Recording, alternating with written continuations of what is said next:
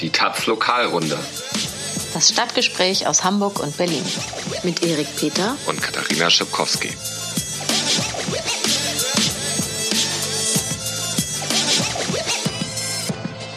Hallo, das ist die Lokalrunde Folge 23. Wir sind in Berlin und immer noch ein bisschen angeschlagen von der Einweihungsparty des neuen Taz-Hauses gestern Abend. Kada, wie war es für dich? Gut, äh, ich habe viel gedanced, ähm, viel Wein getrunken, guten Tatzwein. Ähm, ja, waren viele Leute da, war voll. Das neue Haus ähm, wurde analysiert von allen möglichen Leuten, die es hübsch oder hässlich fanden. Ja, ich habe den Anfang allerdings verpasst, weil Olaf Scholz die Eröffnungsrede gehalten hat. Da musste ich erst warten, bis die Luft rein ist und dann bin ich aus Hamburg angereist und hatte einen guten Abend. Schön. Und du? Ja, ich kann mich äh, anschließen. Olaf Scholz habe ich auch nicht gesehen. Wein habe ich äh, mehr als genug gesehen. Ähm, war gut. Und wenn ihr euch jetzt fragt, wieso sich diese immer klamme, kleine, freundliche Tageszeitung aus Berlin einen repräsentativen Neubau in der Friedrichstraße leisten kann und warum das alles überhaupt, ähm, das recherchieren wir mal und erzählen wir demnächst. Ja. Genau, der Umzug findet ja jetzt auch den, die nächsten Wochen so peu à peu statt, äh, kommt ein Ressort nach dem nächsten und dann dort die Kisten rübertragen. So, worum geht's heute? Wir sprechen über die neueste Aktion des Künstler-Polit-Kollektivs Peng mit dem Namen CopMap Drohende Gefahr. Und ich habe ja beim letzten Mal versprochen, nicht mehr über die Polizei zu reden. Naja, mache ich auch nicht. Ich habe äh, die Peng-Leute einfach selbst gefragt. Das heißt, wir haben hier heute erstmals ein Interview in der Sendung. Ich habe glücklicherweise gar nichts versprochen und werde äh, über die Polizei reden, allerdings nur am Rande. Es geht hauptsächlich um das Müllgate aus Hannover. Das hört sich ja spannend an. Bevor wir allerdings dazu kommen, ein kleiner Nachtrag zu einem Thema, was äh, wir hier vor ein paar Wochen besprochen haben, neben, nämlich dem Testlauf zur automatischen Gesichtserkennung am Bahnhof Südkreuz in Berlin. Ein Jahr lang wurde dort äh, an 312 freiwilligen Testpersonen versucht, ihre Gesichter zu erkennen mit drei verschiedenen Kamerasystemen. Naja, das Innenministerium und die Bundespolizei sagen, es war ein großer Erfolg. Bundesinnenminister Seehofer sagt, die Systeme haben sich in beeindruckender Weise bewährt und eine breite Einführung sei jetzt möglich. Ja, dafür müssen allerdings äh, äh die Bundespolizeigesetze geändert werden. Ähm, 80 Prozent der Testpersonen seien erkannt worden, heißt es, und äh, nur in unter 0,1 Prozent der Fälle wurden Menschen von der Software verwechselt. Jetzt hat der Chaos Computer Club sich äh, diese Ergebnisse angeschaut und sagt, diese Auswertung ist weder wissenschaftlich, äh, sondern ist ein reiner PR-Bericht. Ähm, die 80 Prozent äh, hat keiner der erprobten Hersteller erreicht, sondern das ist eine imaginäre Zahl, die nur im Zusammenspiel dieser drei Testsysteme ähm, erreicht wird. Und der CCC sagt auch, die Fehlerrate liegt bei 0,67 Prozent und das ist hochgerechnet für 90.000 Reisende am Tag im Südkreuz. Ähm, wär das, äh, wären das 600 Passanten die dort fälschlicherweise ins Visier der Polizei geraten würden. Und äh, genau, der CCC schließt damit, dass er sagt, der einzige Lichtblick an diesem ganzen Bericht ist, äh, dass schon klar ist, wann eine Kamera ein Gesicht momentan einfach nicht mehr erkennen kann, nämlich wenn es um mehr als 15 Grad von der Kamera weggeneigt ist. Aha, das ist doch eine gute Nachricht. Ja. Schlechte Nachrichten kommen hingegen aus Niedersachsen. Ich habe hier so eine Rechnung vorliegen über 491 Euro Sie ist glücklicherweise nicht an mich adressiert. Aber ähm, naja, für den Adressaten tut es mir natürlich auch leid. Das ist Timon Ginus, der Sprecher der Grünen Jugend Niedersachsen. Und die Absenderin der Rechnung ist die Stadt Hannover, beziehungsweise die städtische Abfallentsorgungsgesellschaft. Die stellen ihm den Einsatz einer Kehrmaschine in Rechnung für dreieinhalb Stunden und von Kehricht Abfallentsorgung. Dann hat er aber eine dicke Party gefeiert. Äh, hat er nicht. Er hat ähm, eine Demo angemeldet. Also er ist auch der Sprecher des Bündnisses gegen das niedersächsische Polizeigesetz, das bald kommen soll. Ähm, und er war Anmelder und Versammlungsleiter der Großdemo am 8. September. Und ja, die Stadt stellt ihm jetzt also die Reinigungskosten für den Müll und Dreck, den diese Demo hinterlassen haben soll, in Rechnung. Also da steht auf der Rechnung, sehr geehrter Herr Ginos, wie ich Ihnen bereits bla in den Kooperationsgesprächen und bei der Anmeldung der Demo mitgeteilt habe, kann bei einer außerordentlichen Verschmutzung des Versammlungsorts gegebenenfalls eine kostenpflichtige Reinigung, Reinigung durch die Landeshauptstadt Hannover erfolgen. Das ähm, soll also hier der Fall sein, also soll übermäßig verschmutzt gewesen sein. Ähm, Ginos sagt, er ist fassungslos, er hatte den Kontakt der Polizei eigentlich immer als gut empfunden. Er hat auch an diversen Kooperationsgesprächen teilgenommen und auch während der Demo war der Kontakt mit der Polizei gut. Es ist alles sehr friedlich gelaufen, ähm, also bis auf ein bisschen Pyro wurde da nichts kaputt gemacht oder Wie abgefackelt. viele Leute waren da unterwegs? 15.000 Leute waren da, ist natürlich viel, ähm, aber von übermäßig viel Müll war auch unterdessen, also während der Demo nie die Rede, obwohl es ja ständig einen Kontakt mit der Polizei gab. Und jetzt aus dem Nichts kam quasi einen Monat später diese Rechnung. Ja, Ginos ist Student. Er sagt, das ist jetzt, diese 500 Euro sind die Hälfte seines Monatsbudgets, was er so zur Verfügung hat. Ja, kann, können wir uns auch Bei vorstellen. Taz-Gehalt würde das auch ungefähr hinkommen. ähm, ja. Ja, es ist ein sehr ungewöhnlicher Fall. Also mir ist kein Fall bekannt, wo einem Demo-Anmelder oder Demo-Leiter oder Leiterin hinterher eine Rechnung gestellt wurde von der Stadtreinigung. Also es ist absolut nicht üblich.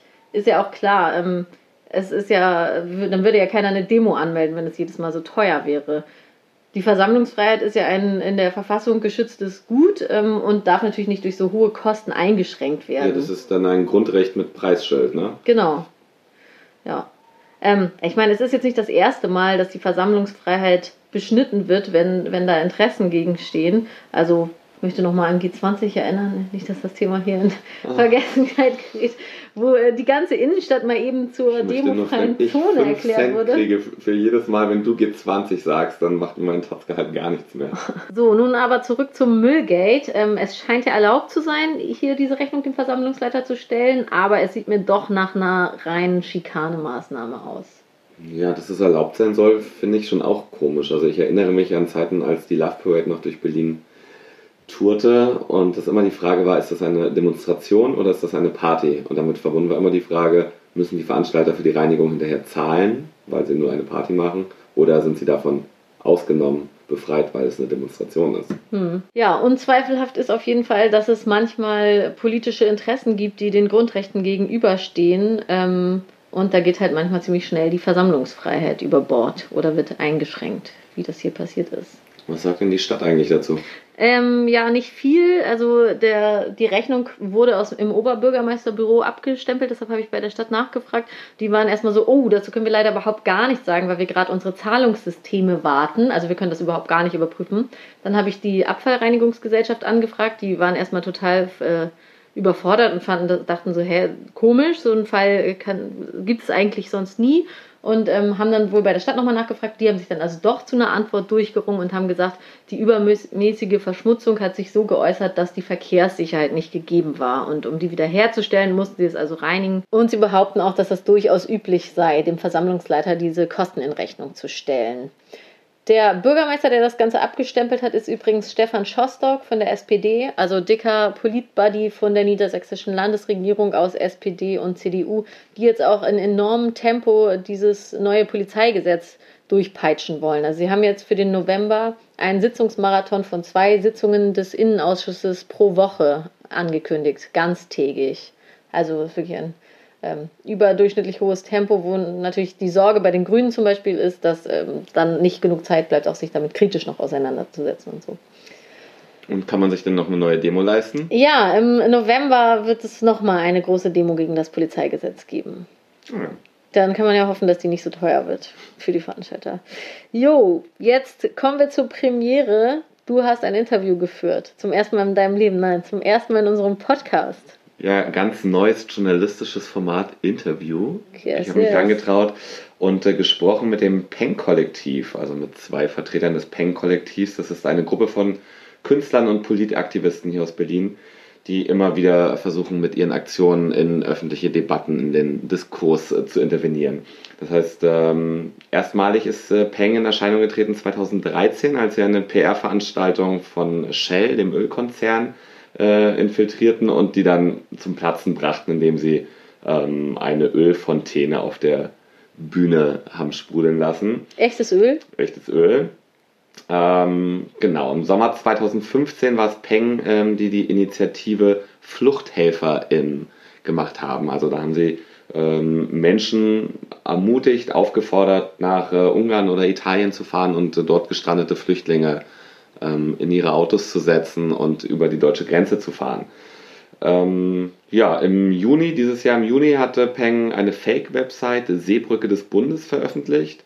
Und dort im Namen des Bundesinnenministeriums behauptet, dass Deutschland die in Seenot geratenen Menschen und die dort gerettet werden auf Mittelmeer, dass Deutschland die alle aufnimmt. Und das auch so mit Fakes äh, und äh, Mitteln der Kommunikationsgeräte sind ganz übliche Geschichten bei Peng. Ja, nun äh, gibt es äh, eine neue Aktion. Am Montag äh, startet sie. Heißt CopMap drohende Gefahr. Und äh, ich habe mit äh, Nina und Niklas, äh, die, diese, die diese Aktion entwickelt haben, vorab ein Interview geführt. Ja, Nina, Niklas, hallo. Hallo. Ähm, eure neue Aktion heißt CopMap. was verbirgt sich denn dahinter? Hinter CopMap verbirgt sich eine Internetseite, eine Karte eigentlich, auf der Polizeiaktivität im öffentlichen Raum gemeldet werden kann von Nutzerinnen und auch gesehen werden kann. Das heißt, ich kann quasi schauen, ähm, kann Straße eingeben, kann meine Position eingeben und dann sehe ich, ähm, was für Polizeiaktivitäten gerade gemeldet wurden in meiner Umgebung. Also und da kann man dann auch unterscheiden zwischen einem Streifenwagen oder Polizisten, die so durch die Gegend genau. schlendern. Also wir haben äh, zwei verschiedene Arten von Daten quasi. Also zum einen äh, Daten wie Überwachungskameras und Wachen, Polizeiwachen aber auch, ähm, und das ist eigentlich das, worum es sich natürlich dreht, ähm, ja, Inhalte, die von Userinnen generiert werden und das sind ähm, gemeldet werden, das sind halt Polizei, Streifenwagen, ähm, ja, und Zivilpolizei, äh, aber auch eine berittene Polizei haben wir dabei, also ähm, genau ein breites Spektrum von unterschiedlichen Arten polizeilicher Aktivität. Mhm. Ähm, wer soll da mitmachen, frage ich mich, und vor allem, wem soll das nutzen? Mhm. Also wir haben sozusagen zwei ähm, Zielgruppen. Also einerseits ähm, sind das die Leute, die aus irgendeinem Grund die Polizei als eine Bedrohung äh, wahrnehmen, weil sie zum Beispiel überproportional von äh, Polizeigewalt und Diskriminierung betroffen sind. Das sind zum, zum Beispiel die Leute, die das, die, die Karte checken, um zu sehen, welche äh, Gebiete sie eventuell vermeiden sollen. Und dann gibt es natürlich auch eine Zielgruppe, die vielleicht selber noch nicht so ähm, ja, Gegenstand polizeilicher Repression ist, die aber die, die Karte auch benutzen kann, sozusagen um die Präsenz zu melden als äh, solidarischer Akt gegenüber denen, die das äh, die die Polizei vermeiden wollen. Und dann können natürlich auch beide Zielgruppen das für beide äh, Zwecke nutzen. Aber die Idee war sozusagen einen Bogen zu schaffen zwischen den Leuten, die eben von Polizeigewalt betroffen sind und die Leute, die das nicht sind und so eine Solidarisierung, die darin besteht, diese Präsenz sichtbar zu machen und vermeidbar zu machen für die Leute, die davon bedroht sind. Jetzt haben die meisten Bürger ja wahrscheinlich eher selten oder vielleicht auch nie schlechte Erfahrungen mit der Polizei. Wen, welche Gruppen habt ihr denn da genau im Blick? Ähm, also die, die Leute, die schlechte Erfahrungen gemacht haben, sind also in den meisten Fällen äh, People of Color, Menschen ohne Aufenthaltsgenehmigung, ähm, Genau, also ärmere Leute zum Beispiel, ähm, die halt von Zwangsräumungen äh, betroffen sind, irgendwie Drogennutzerinnen, Obdachlosen, aber auch Ultras zum Beispiel. Also das sind sozusagen die Gruppen, an denen die Polizei ähm, ihre äh, repressivsten Maßnahmen testet. Ähm, genau, gleichzeitig, ähm, genau, die Zielgruppe ist aber auch die andere, weil jetzt mit dem, Poli also mit diesem neuen Polizeiaufgabegesetz ist es vielleicht auch ein historischer Moment, wo äh, auch Leute, die sich noch nie so große Gedanken gemacht haben um die Institution Polizei, ähm, sich fragen, okay, es geht mir jetzt eigentlich auch zu weit. Also auf einmal mit, dieser, mit diesem Begriff der drohenden Gefahr sind auf einmal alle verdächtig, die Überwachungsmaßnahmen präventiv sind äh, unglaublich eingreifend und deswegen haben wir gedacht, okay, vielleicht ist jetzt der Moment, wo die Leute, die bis jetzt nicht so ganz betroffen waren, merken, es gibt ein Problem und sich mit den Leuten, die schon immer betroffen sind, äh, solidarisieren. Und seht ihr mit diesen neuen Polizeigesetzen, die es ja nicht nur in Bayern, sondern in ganz vielen Bundesländern ähm, in letzter Zeit gegeben, neu gegeben hat, ähm, seht ihr damit eine Zäsur und ist eure Reaktion, eure Aktion eine Reaktion auf diese Polizeigesetze? Also sagen wir so, die, also es ist, das Problem bestand auch schon vor dem Polizeigesetz. Ähm, aber sozusagen jetzt ist es halt ein Moment, wo dieses Thema eine gute Öffentlichkeit bekommt und tatsächlich auch ähm, Kritik von liberalen äh, oder konservativeren Lager bekommt. Und deswegen, also natürlich ist es an der Institution Polizei schon länger äh, was problematisch und für bestimmte Gruppen besteht das Problem schon immer. Aber wir denken, jetzt gibt es sozusagen die Aufmerksamkeit, vielleicht über das Thema der Polizeigesetze eine breitere Diskussion über die gesamte Institution anzufangen. Die Aktion heißt ja CopMap drohende Gefahr. Ähm, den Begriff der drohenden Gefahr, den findet man auch in diesen neuen Polizeigesetzen. Ja. Das ist so der Versuch einer diskursiven Umkehrung, so würde ich das verstehen. Ist das richtig? Ja, genau. Ja, ähm, genau, weil also, das, also vieles bei diesem Gesetz basiert ja auf, diese, auf dem Begriff der drohenden ähm, Gefahr und das erlaubt zum Beispiel, dass Maßnahmen, die früher nur zur Terrorismusabwehr ähm, legal waren, auch auf ganz normale Kriminalität ausgeweitet werden, präventiv. Und ähm, genau dadurch passiert das tatsächlich, dass also es werden fast schlimmere Maßnahmen äh, erlaubt, um Sachen vorzubeugen, als tatsächlich um Straftaten äh, zu äh, nachzugehen und zu bestrafen. Und dann genau, und dann haben wir gedacht, okay, Moment, also diese also A, dieser juristische Begriff ist so vage, dass es also für komplette Willkür Tür und Tor öffnet. Und zweitens, äh, wer ist eigentlich hier die Gefahr? Also dieses Framing, dass überall Gefahr ist und deswegen sehr repressive Politik immer zu jeder Zeit gerechtfertigt ist. Äh, ich meine, ist typisch von den letzten Jahrzehnten, aber wollen wir das wirklich? Und äh, was ist eigentlich mit der Institution, die eigentlich von sich behauptet, immer entscheiden zu können, wer die Gefahr ist? Ist sie vielleicht eher eine Gefahr und auch für Grundrechte und Freiheitsrechte? durch diese Gesetze, weil zum Beispiel Kommunikation komplett überwacht wird oder manipuliert werden kann und so weiter. Mhm. Ihr seid ja als Peng jetzt keine explizite äh, polizeikritische Gruppe oder nicht alle eure Aktionen. ja. Doch. okay, ja. Aber was ich sagen will, nicht alle eure Aktionen ja. also, beschäftigen sich mit der Polizei. Inwiefern habt ihr euch denn sozusagen für diese Aktion jetzt äh, auch mit Leuten zusammengesetzt und zusammengetan, die sich irgendwie expliziter mit den Polizeiaufgabengesetzen mhm. beschäftigen oder die negative Erfahrungen gemacht ja. haben mit der Polizei? Also ich würde sagen, also weiß ich nicht, ich kann jetzt nicht für die ganze Gruppe äh, sprechen. Ich würde sagen, also ich würde schon sagen, ich war schon immer oder ein Teil von uns war schon immer sehr kritisch gegenüber der Polizei. Gut, ich selber komme ja aus Italien. Für mich war Genua 2001 natürlich eine der prägenden Erlebnisse. Ähm, die Idee stand lange in der Schublade. Dann letztes Jahr waren wir auch alle in Hamburg und haben gedacht, so, hä, warum haben wir immer noch nichts dazu gemacht? Und genau, und jetzt kam halt die Gelegenheit. Also die Gelegenheit kam tatsächlich über eine Einladung von der Polizeiklasse aus München. Das ist eine Gruppe von Studierenden aus der Akademie für Bildende Künste. Die haben uns für eine Reihe von Workshops eingeladen, um Aktionen zu entwickeln. Und das kam dabei raus. Und natürlich trotzdem parallel währenddessen haben wir uns mit Menschen ausgetauscht, die schon länger zu dem Thema arbeiten, also sowohl Wissenschaftler wie zum Beispiel Daniel Leuk, aber auch ähm, sozusagen lokalen Gruppen, die versuchen sozusagen gegen Polizeigewalt und Diskriminierung zu arbeiten, wie zum Beispiel Copwatch in Frankfurt am Main oder Copwatch Bern, Copwatch äh, Hamburg, also auch Initiativen sozusagen von unten, die ähm, ja, vielleicht nicht die Medienreichweite äh, haben, die wir haben, aber die wir sozusagen ähm, ja, mit der Aktion auch unterstützen wollen. Wie viele Leute müssen denn mitmachen, damit das funktioniert, damit man wirklich einen Überblick bekommt über Polizeibewegungen in der Stadt und was passiert mit den Daten, die ihr damit ja. äh, sammelt und erhebt?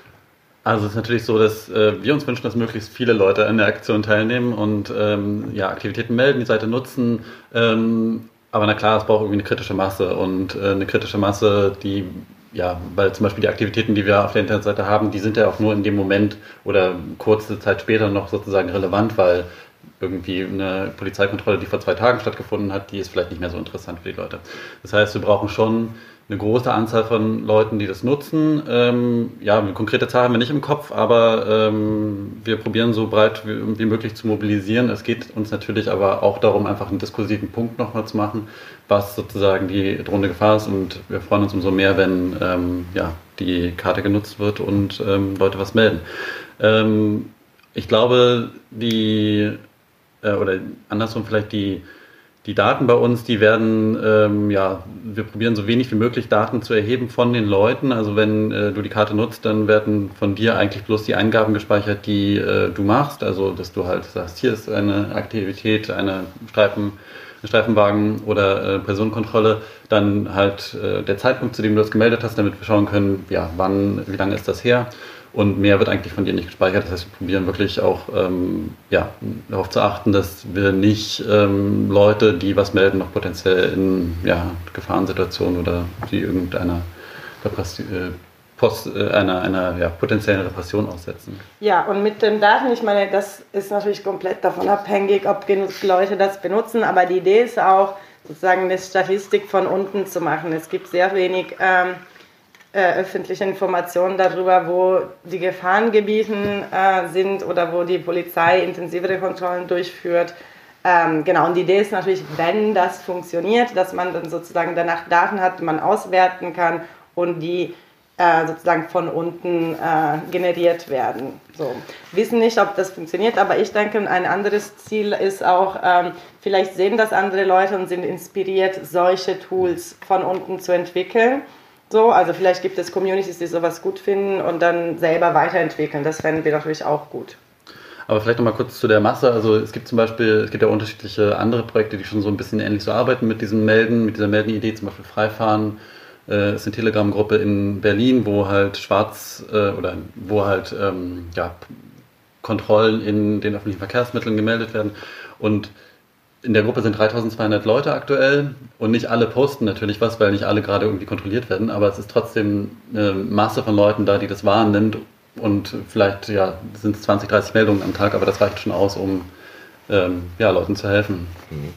Habt ihr ein bisschen Sorge, dass eure Aktion äh, vielleicht genau die Falschen erreicht und irgendwie ein Service ist für Einbrecher oder andere Leute, ja. die eher Schlimmes und Böses im Schilde führen? Ja, also ich, also ja, die Frage ist natürlich berechtigt, die kommt äh, auch immer wieder.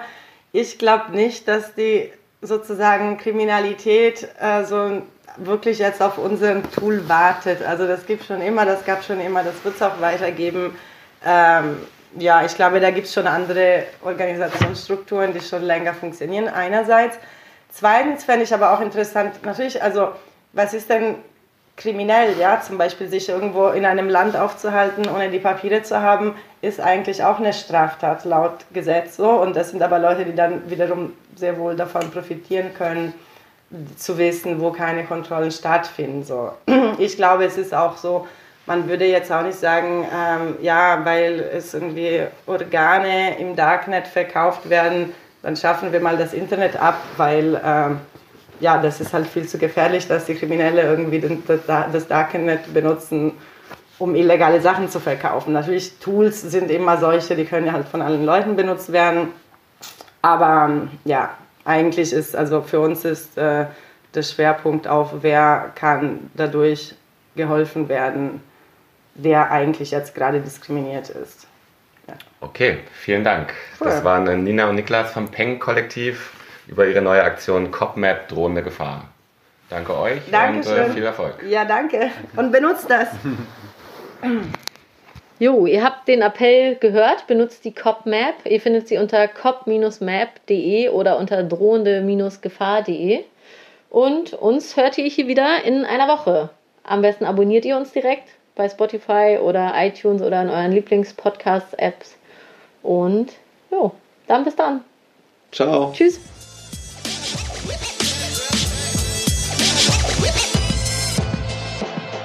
Für mehr Links im Netz unterstützen Sie mit Taz Zahlig diesen Podcast und den Journalismus der Taz im Netz. Taz Zahlig. Für ein offenes Internet und freien Zugang zu unabhängigem Journalismus. taz.de slash zahlig.